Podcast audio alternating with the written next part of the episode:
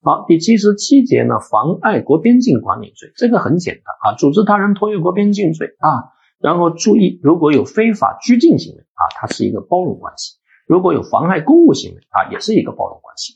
但如果组织他人偷越国边境啊，又有杀人、强奸行为，那就数罪并罚啊。运送他人偷越国边境啊，也要注意啊，如果有妨害公务行为，属于他的加重情节；但如果运送他人偷越国边境啊，又有强奸行为，当然是要数罪并罚。